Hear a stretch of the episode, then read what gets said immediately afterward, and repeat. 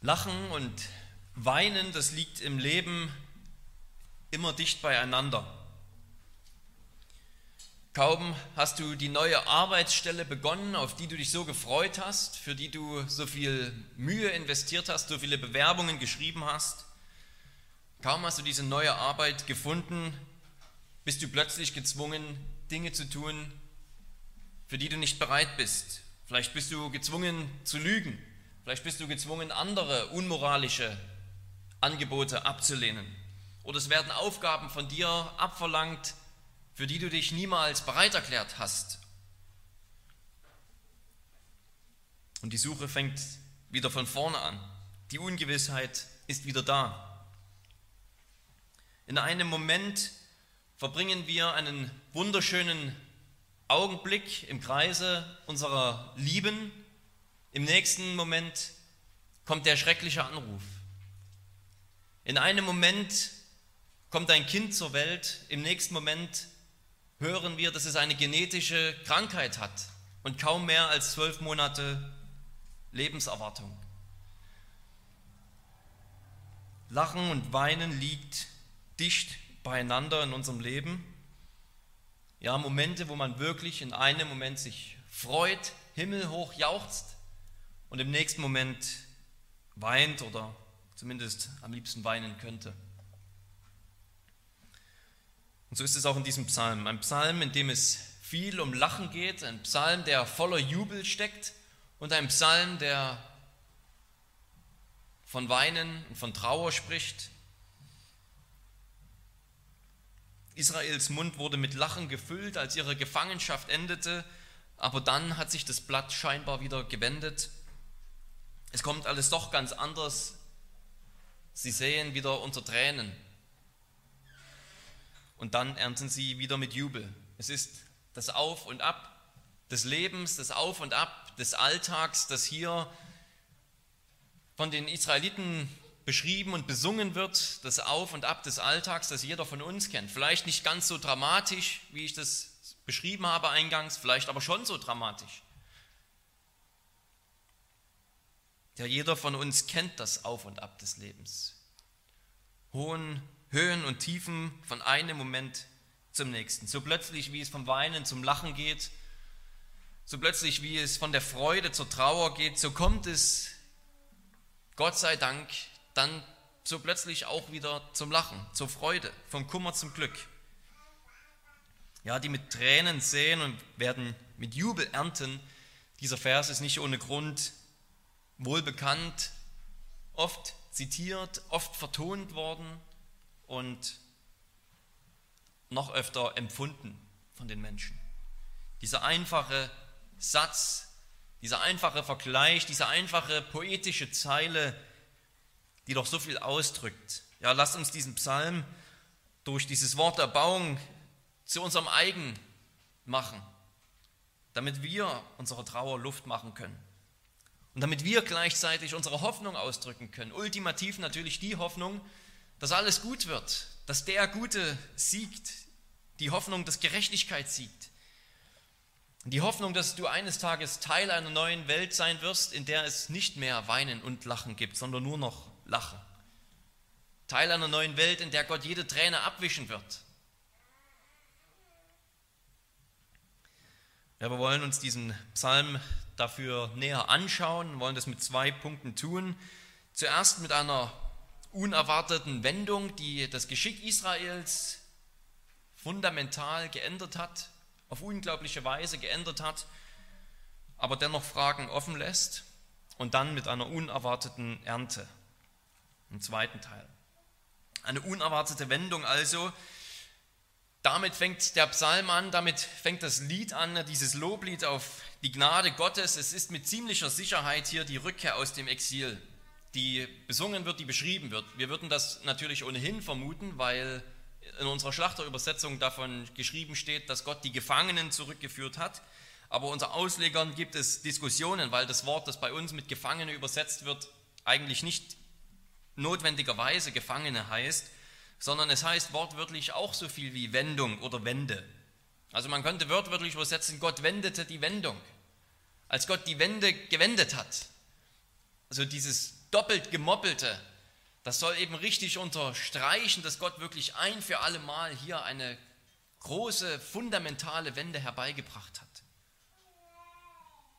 Und trotzdem ist es, denke ich, absolut richtig, wenn wir hier die Rückführung aus dem Exil, aus der Gefangenschaft sehen. Es ist dieses Ereignis, was sie besingen, diese große Wende im Leben des Volkes Israel. Was ist genau passiert? Ich denke, ihr kennt die Geschichte, ihr seid damit gut vertraut. Die Israeliten waren ungehorsam, sie waren immer wieder verstockt, ungläubig und ungehorsam gegen das Gebot, gegen das Gesetz Gottes. Und obwohl Gott viele Propheten gesandt hat und sie immer wieder ermahnt hat, sie immer wieder versucht hat, zu sich zurückzuziehen, zur Buße zu bewegen, wollten sie nicht. Sie sind im Unglauben und im Ungehorsam geblieben, bis Gott den Schlussstrich gezogen hat und er hat die Babylonier und die Assyrer stark gemacht, sodass sie die Israeliten besiegt haben und in eine Gefangenschaft geschleppt haben. Für viele Israeliten hieß das das Ende.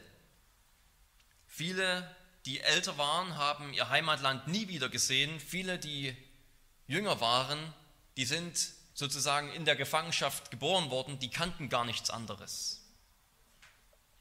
Die kannten nichts anderes, als dass die Israeliten eben unter babylonischer oder assyrischer, syrischer oder persischer Gefangenschaft leben. Darum verwundert es nicht, dass kaum einer damit gerechnet hat, obwohl Gott schon seine Gnade angekündigt hat, obwohl er gesagt hat, dass diese Gefangenschaft nicht ewig hält. Ja, es war eine Situation, die die eben für eine große Überraschung gesorgt hat. Keiner hat oder kaum einer hat damit gerechnet. Die Alten sind gestorben, die Jungen kannten gar nichts anderes. Und als der Herr das Geschick Zions wandte, als er die Wendung herbeibrachte, da waren wir wie Träumende. Wir konnten es nicht fassen. Sollte Gott das wirklich tun? Der Perserkönig, der hat sogar den Befehl erteilt, dass die Juden zurückgehen sollen, um den Tempel zu bauen. Sicher konnten viele Juden, als sie das gehört haben, ihren Ohren kaum glauben. Ein heidnischer König fordert uns dazu auf, nach Jerusalem zurückzugehen und den Tempel wieder aufzubauen, damit dort wieder der Gott Israels angebetet werden kann. Kneif mich mal einer. Habe ich mich verhört, dass die schlechtesten, neuesten Gerichte, Gerüchte? Oder sollte das wirklich wahr sein? Dass ein heidnischer König uns auffordert, den Tempel zu bauen. Esra Kapitel 1, da heißt es, so spricht Kyros, der König von Persien. Der Herr, der Gott des Himmels, hat mir alle Königreiche der Erde gegeben und er selbst hat mir befohlen, ihm ein Haus zu bauen in Jerusalem, das in Juda ist. Wer irgend unter euch zu seinem Volk gehört, mit dem sei sein Gott und er ziehe hinauf nach Jerusalem, das in Juda ist, und baue das Haus des Herrn, des Gottes Israels. Er ist Gott in Jerusalem. Und jeder, der noch übrig geblieben ist an irgendeinem Ort, wo er sich als Fremdling aufhält, dem sollen die Leute seines Ortes helfen mit Silber und Gold, mit Gütern und Vieh sowie freiwilligen Gaben für das Haus Gottes in Jerusalem. Die Juden, die jahrzehntelang in Gefangenschaft waren, die dürfen, nein, die sollen zurückgehen, um den Tempel zu bauen. Und die anderen Heiden, die sollen ihnen sogar noch Schmuck und Tiere und Güter mitgeben, damit sie die Reise nach Jerusalem gut schaffen und diesen Tempelbau noch mehr fördern können. Das hört sich doch wirklich beinahe zu gut an, um wahr zu sein, nicht wahr? Träume ich oder hat Gott tatsächlich sowas Unerwartetes, so etwas beinahe Verrücktes getan. Als die Grundmauern des Tempels dann gelegt wurden, da hat das Volk, so wird es im Buch Esra beschrieben, mit einem gewaltigen Jauchzen gejubelt und gesungen. Und viele von den Alten, die es tatsächlich überlebt haben, die also noch Israel kannten, bevor sie in die Gefangenschaft mussten und es dann wieder zurückgeschafft haben, viele von denen weinten aus, von ganzem Herzen weil sie wussten, wie herrlich einst dieser Tempel war und jetzt ist hier gerade mal eine Grundmauer. Und die halbe, das halbe Volk, das weinte, die andere Hälfte, die jauchzte mit großem Jubel, sodass niemand einen Unterschied zwischen dem Weinen und dem Lachen hören konnten. Das heißt, dass es niemand hören konnte, denn das Volk jauchzte so laut, dass man es noch bis in die Ferne gehört hat. Überall hin wurde das Jauchzen, das Lachen bekannt, dass Gott die Gefangenen zurückgeführt hat, die Wendung gebracht hat. Und scheinbar ist es für viele Juden selbst so unglaublich gewesen, dass zumindest hier in diesem Psalm zuerst einmal die Heiden erwähnt werden. Zuerst einmal bekennen die Heiden, Gott hat Großes getan und dann beinahe so, als müsste den Juden das noch von außen zuerst zugesagt werden, stimmen sie dann ein, Gott hat Großes an uns getan. Gott hat Großes an uns getan. Liebe Brüder und Schwestern, wenn, wenn die Juden Grund haben, sich so über die Wendung, über die Rückführung aus der Gefangenschaft zu freuen, dass man auf die Ferne noch ihr Jubeln und Jauchzen gehört hat, als der Tempel gelegt wurde. Wie viel mehr Grund haben wir uns zu freuen? Wir freuen uns über das Evangelium. Wie viel mehr Grund haben wir noch als sie? Ja, der eine von uns, der ist emotionaler, der andere ist nicht ganz so emotional. Nicht jeder zeigt seine Freude auf die gleiche Weise. Und trotzdem will ich dir die Frage stellen, ob du auf deine dir eigene Weise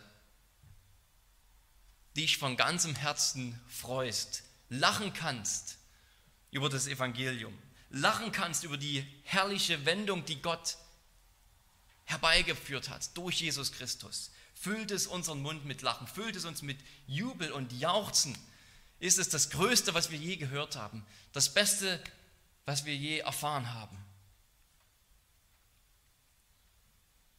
Es ist die größte Wendung in der Weltgeschichte, dieser Moment, als Gott den Sieg errungen hat. Den Sieg durch Jesus Christus über die Sünde, über den Teufel, über die Welt. Er hat die Welt überwunden. Und es ist die größte Wendung für jeden Gläubigen ganz persönlich. Die größte Wendung in deinem Leben. Die größte Wendung für dein Leben. Dass Gott diesen Sieg errungen hat durch Jesus Christus und du daran Anteil haben darfst. Gottes Sohn, der wird Mensch, er trägt die Sünde, der Gerechte leidet für die Ungerechten. Was für eine unerwartete Wendung. Und jeder von euch, der glaubt, ihr habt das volle und ihr habt das ewige Leben in Gottes Gegenwart geschenkt bekommen, umsonst.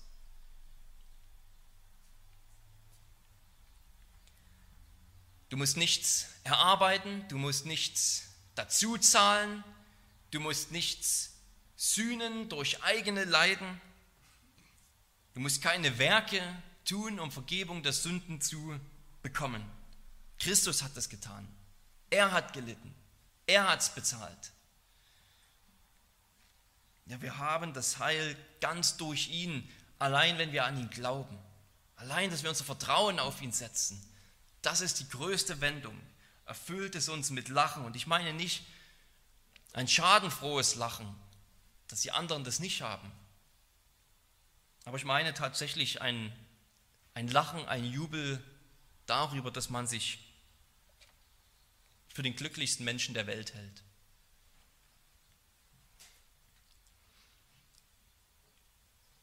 Ich hatte neulich wieder die Gelegenheit, bei einer Autofahrt Mitfahrer mitzunehmen, eine Mitfahrgelegenheit anzubieten und hatte das Auto voll mit Leuten, denen ich das Evangelium sagen konnte. Und ich weiß nicht, ob Gott das noch nutzt, dieses Gespräch oder diese Gespräche, um sie weiter zu sich zu ziehen. Und ich sage darum bewusst, dass es eben nicht ein Lachen der Schadenfreude sein sollte, aber ja, wenn ich mich vergleiche mit den gleichen Leuten, mit denen ich im Auto saß und vom gleichen Ort A zum gleichen Ort B gefahren bin, dann kann ich lachen, dann kann ich jubeln und jauchzen, weil wir doch so unterschiedlich sind, völlig verschieden. Ich bin etwas, ein ganz anderer Mensch und du bist ein ganz anderer Mensch als so viele Leute um dich herum. Wir haben wirklich Grund zum Lachen, denn uns wurde etwas geschenkt, was reine, pure, unverdiente Gnade ist durch das Evangelium. Es gibt nichts Größeres, nichts Besseres, nichts Schöneres. Ja, als, als Christus kam und Mensch wurde und starb und auferstand, da waren wir wie Träumende, da war unser Mund voller Lachen. Als wir zum Glauben gekommen sind, da waren wir voller Jubel. So sollte es sein.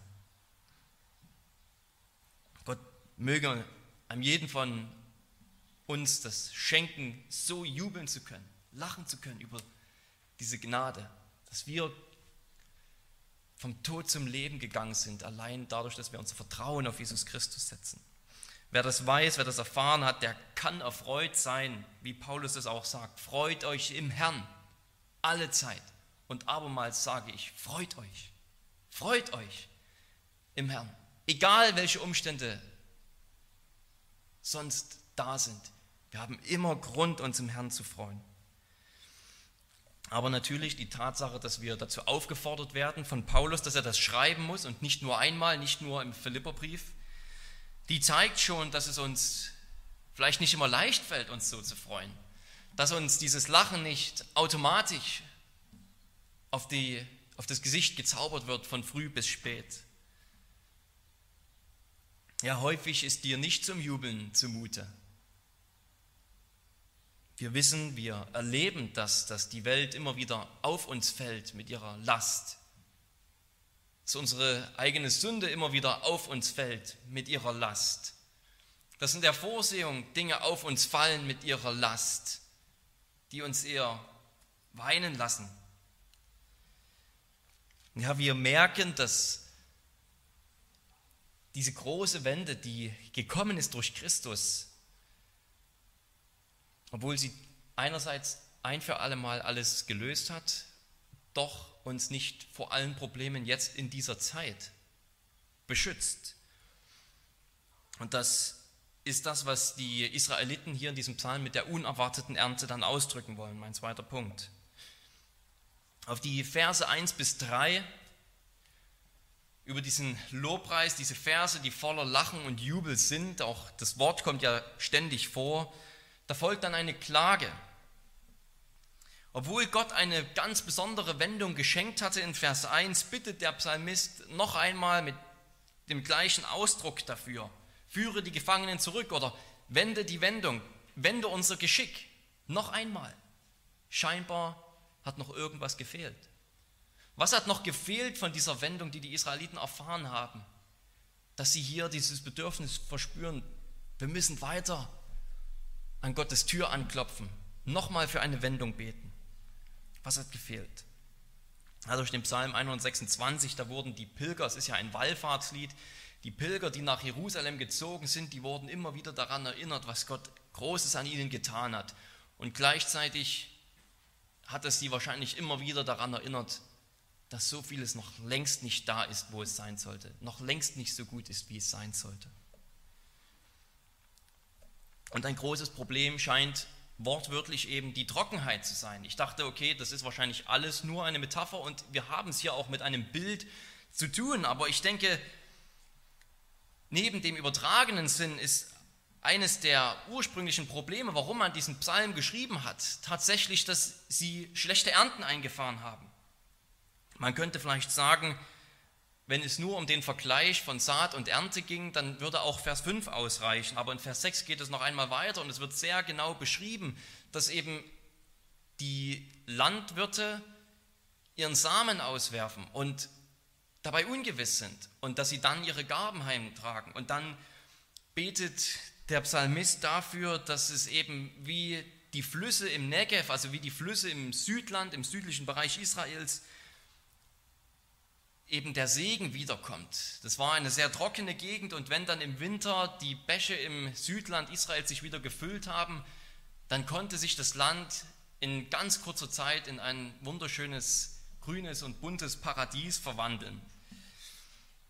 Also der winterliche Regen hat dann den Segen wiedergebracht auf sehr plötzliche Weise und so plötzlich und so kraftvoll soll doch Gott wieder eingreifen und tatsächlich eben auch Ernten schenken. Wir wissen zum Beispiel aus dem Propheten Haggai, dass die Israeliten nach der Zeit im Exil mit Missernten, mit Trockenheit zu kämpfen hatten.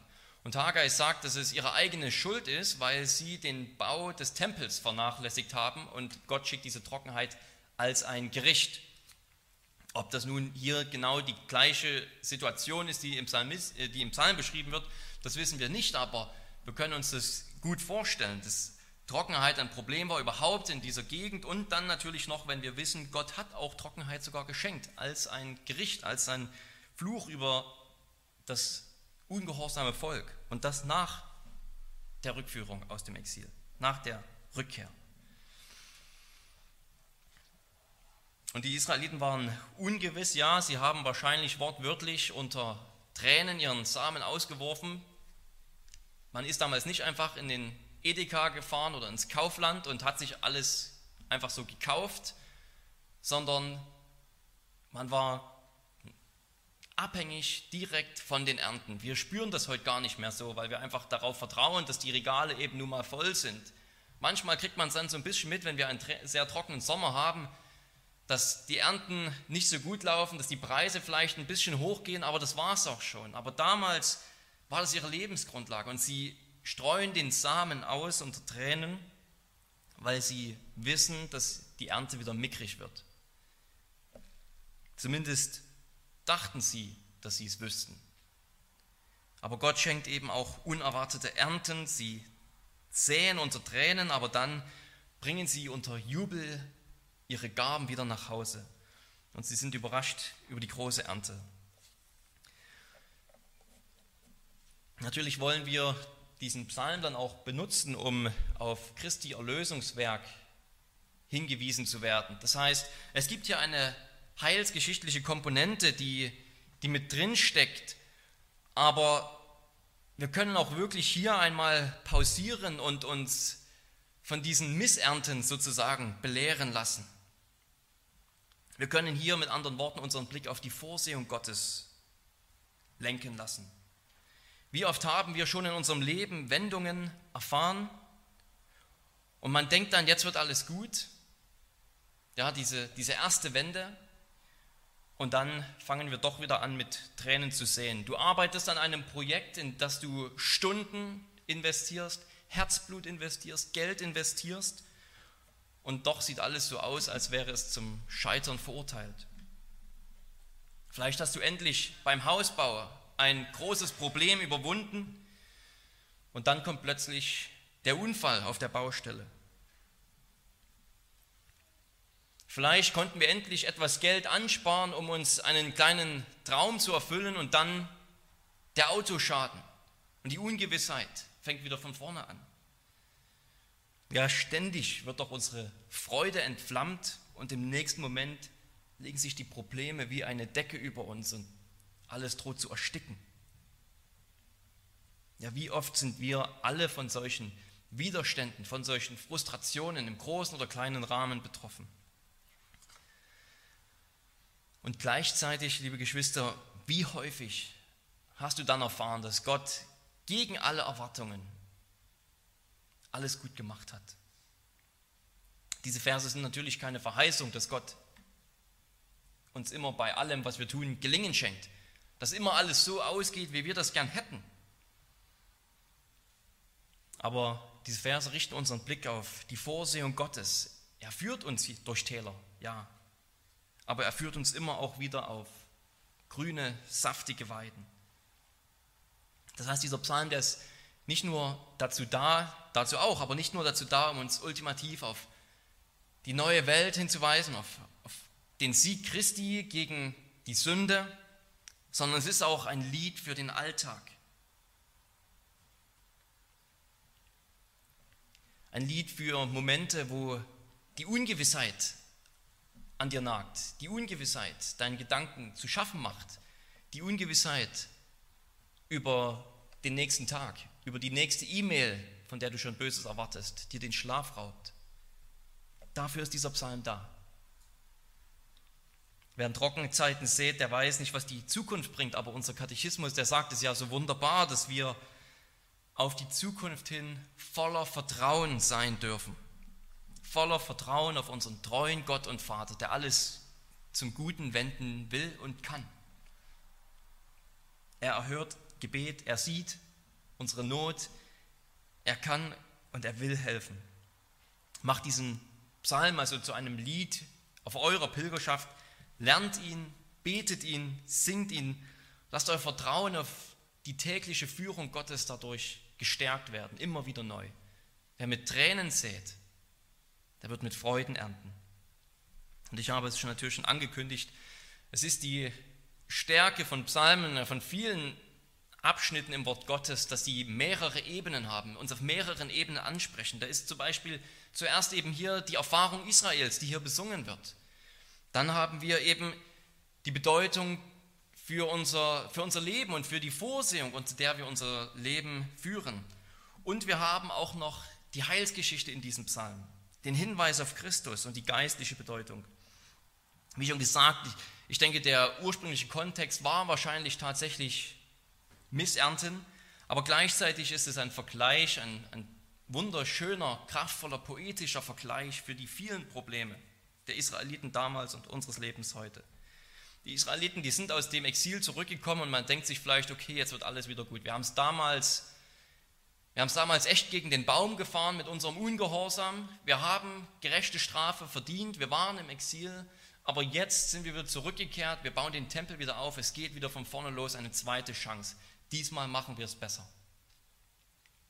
Und wer einigermaßen vertraut ist mit der Heilsgeschichte oder mit den Büchern Esra und Nehemia, der weiß, sie haben es nicht besser gemacht.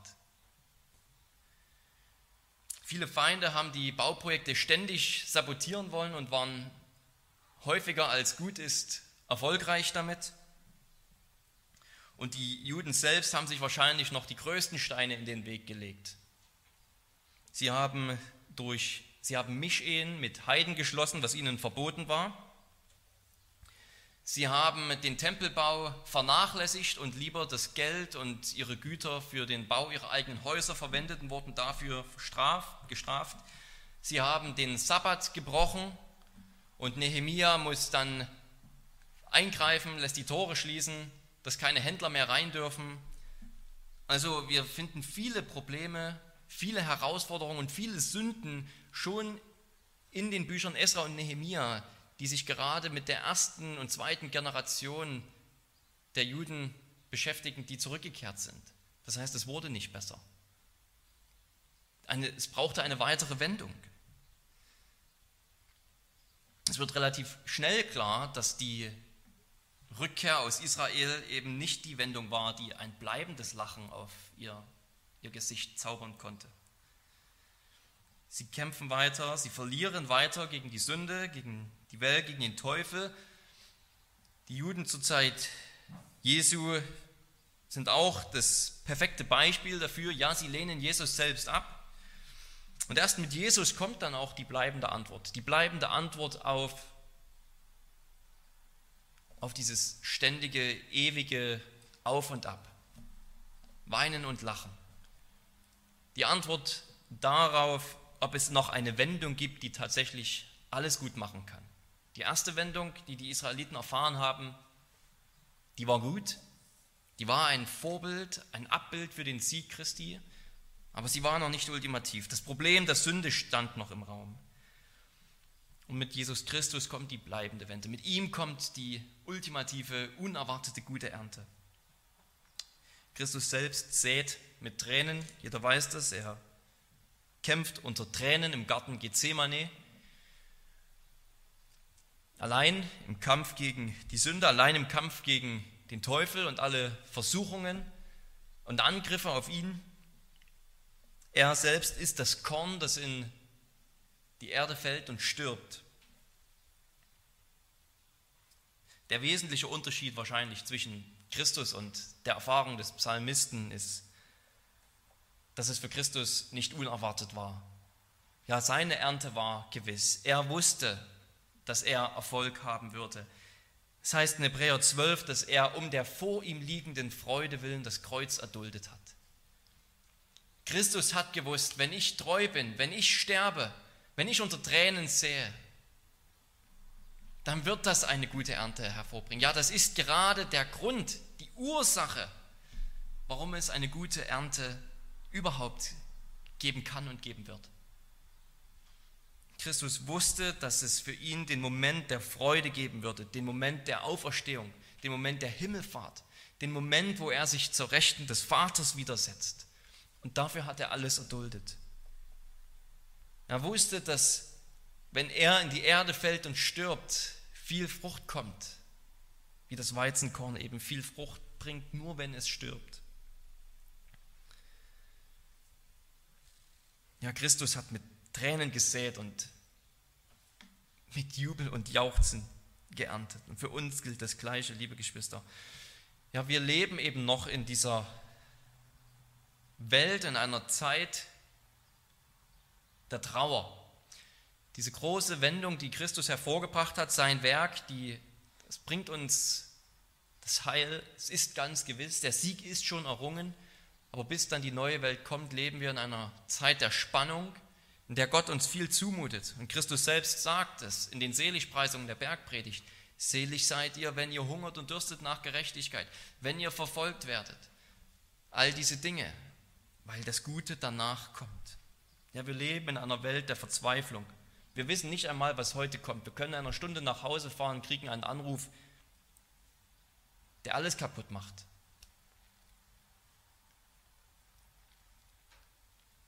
Ja, Tag für Tag, Stunde für Stunde ist für uns ungewiss. Aber was ganz gewiss ist, was jedem von uns Grund zum Lachen, zum Jubel gibt, ist, dass eben dank des Werkes Christi auch wir mit Freuden ernten werden. Das ist nicht ungewiss. Ja, wir sehen jetzt auch unter Tränen. Wir führen auch unser Leben unter Tränen, unter Verlust, Entbehrung, Ungewissheit. Aber wir werden die Gaben mit Freude einfahren. Gott wird das gute Werk, das er begonnen hat, in dir vollenden. Im 2. Korintherbrief, Kapitel 4, Vers 17 heißt es, unsere Bedrängnis, die schnell vorübergehend und leicht ist, schafft eine ewige und über alle Maßen gewichtige Herrlichkeit. Wir sehen Bedrängnis, aber wir ernten himmlische Herrlichkeit. Im Himmel wird es kein Auf und Ab mehr geben. Im Himmel wird es nicht mehr Lachen und Weinen geben. Da gibt es nur noch Lachen, nur noch Jubel, nur noch Freude. Oder höchstens Weinen vor Lachen und Freude. Glückstränen. Wir werden im Himmel nicht mehr singen müssen. Die mit Tränen sehen werden, mit Freuden ernten. Die Saat liegt dann hinter uns. Wir genießen dann die Ernte. Es ist ein Psalm für heute. Es ist ein Psalm, den wir jetzt singen, den wir jetzt zu unserem Gebet machen. Dass wir dadurch unsere Trauer vor Gott bringen und unsere Freude und Zuversicht zum Ausdruck bringen, unsere Hoffnung besingen, dass die Herrlichkeit und die Ernte vor uns liegen und ganz gewiss kommen. Lasst uns beten. Allmächtiger, ewiger Gott und König, wir danken dir, dass du den Sieg errungen hast und die Ernte unerschütterlich und ganz gewiss ist. Denn Christus hat sie errungen. Er selbst ist schon der erste Teil der Ernte. Er ist die Erstlingsfrucht der neuen Schöpfung und wo er ist, werden auch wir sein. Wo er hingegangen ist, werden wir hingehen dürfen. Wo er lebt, werden wir leben. Wo er lacht und jubelt, werden wir lachen und jubeln. Ja, in all unseren Anfechtungen, in all unserem Säen unter Tränen, lass uns diesen, diese Hoffnung nicht verlieren, nicht vergessen, die Freude und die gewisse Ernte immer fest im Blick halten und leben als solche, die Hoffnung haben, die einen Gott haben und nicht als solche, die ohne Hoffnung in dieser Welt sind, die nur unter Tränen sehen und keine Aussicht auf Ernte haben. Aber du hast sie uns geschenkt, du hast uns Christus geschenkt und das Leben mit ihm. Dafür sei dir alle Ehre. Amen.